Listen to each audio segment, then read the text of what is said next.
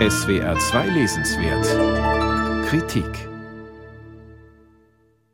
Eine Geschichte Russlands ist ein straffer Gang durch die Historie des Landes, von der Kiewer Russ im 11. Jahrhundert über die 200 Jahre währende Okkupation durch die Mongolen, die zaristische und bolschewistische Herrschaft bis in die Gegenwart. Ins Zentrum, und das macht das Buch besonders, rückt dabei immer wieder das russisch-ukrainische Verhältnis. Putins Krieg gegen das Nachbarland, der für Orlando Feitches 2014 mit der Besetzung der Krim beginnt, überwölbt das Nachdenken des britischen Historikers und Russlandkenners. Das Buch, so hat der Autor in einem Interview gesagt, sei inspiriert durch den wachsenden Abstand zwischen seinem Blick auf die russische Geschichte und der Art, wie Putin russische Geschichte verpackt habe, um sie für seine Propaganda zu nutzen. Der russische Präsident habe sich zwar schon immer gern auf Prinzipien der Stärke berufen, wie sie auch die Zaren vertraten.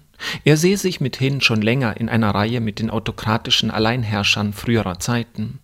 Seit 2014, so beobachtet Feitches, habe Putin jedoch einen aggressiven, antiwestlichen Nationalismus mobilisiert, der jegliche Orientierung der Ukraine gen Westen zurückweise und als Bedrohung für Russlands Existenz darstelle.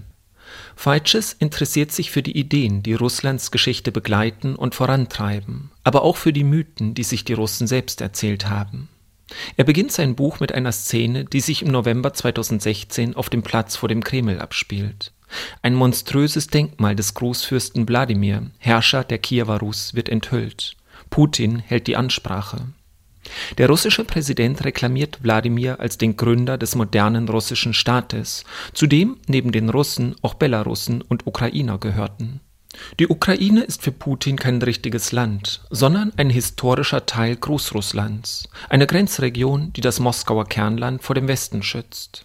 Feitches widmet sich ausführlich dem schwierigen Verhältnis Russlands zu Europa.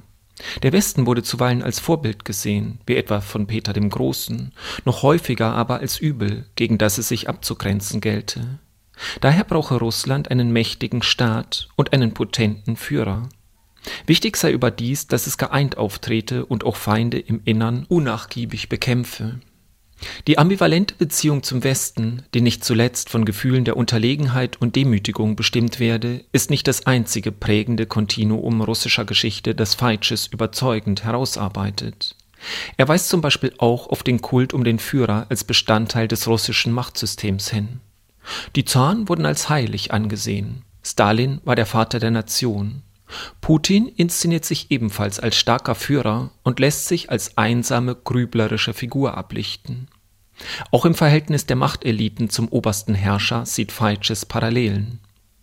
Iwan und die anderen Zaren gaben den Bojaren Land im Tausch für deren Dienste.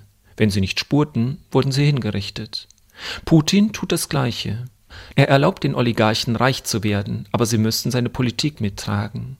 Wenn sie das nicht tun, landen sie im Gefängnis, so Feitsches.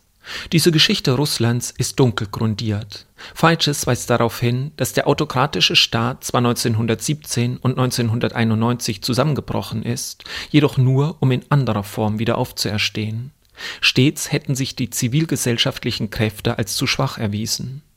Angesichts solcher Traditionslinien und vor dem Hintergrund des gegenwärtigen Krieges verwundert es nicht, dass Orlando Feitches wenig hoffnungsvoll in die Zukunft blickt. Das Russland, das aus dem Krieg hervorgeht, wird ärmer, unberechenbarer und in der Welt stärker isoliert sein. Der Krieg illustriert, wie gefährlich Mythen sein können, wenn sie von Diktatoren für eine Neuerfindung der Vergangenheit des eigenen Landes instrumentalisiert werden, schreibt er. Der Krieg gegen die Ukraine liegt wie ein Schatten über dieser Geschichte Russlands. Aber es ist eine Schwärze, die erkenntnisstiftend wirkt, weil sie problematische Kontinuitäten nicht verdunkelt, sondern im Gegenteil klarer erkennen lässt. Orlando Feitches Eine Geschichte Russlands wurde von Norbert Juraschitz aus dem Englischen übersetzt.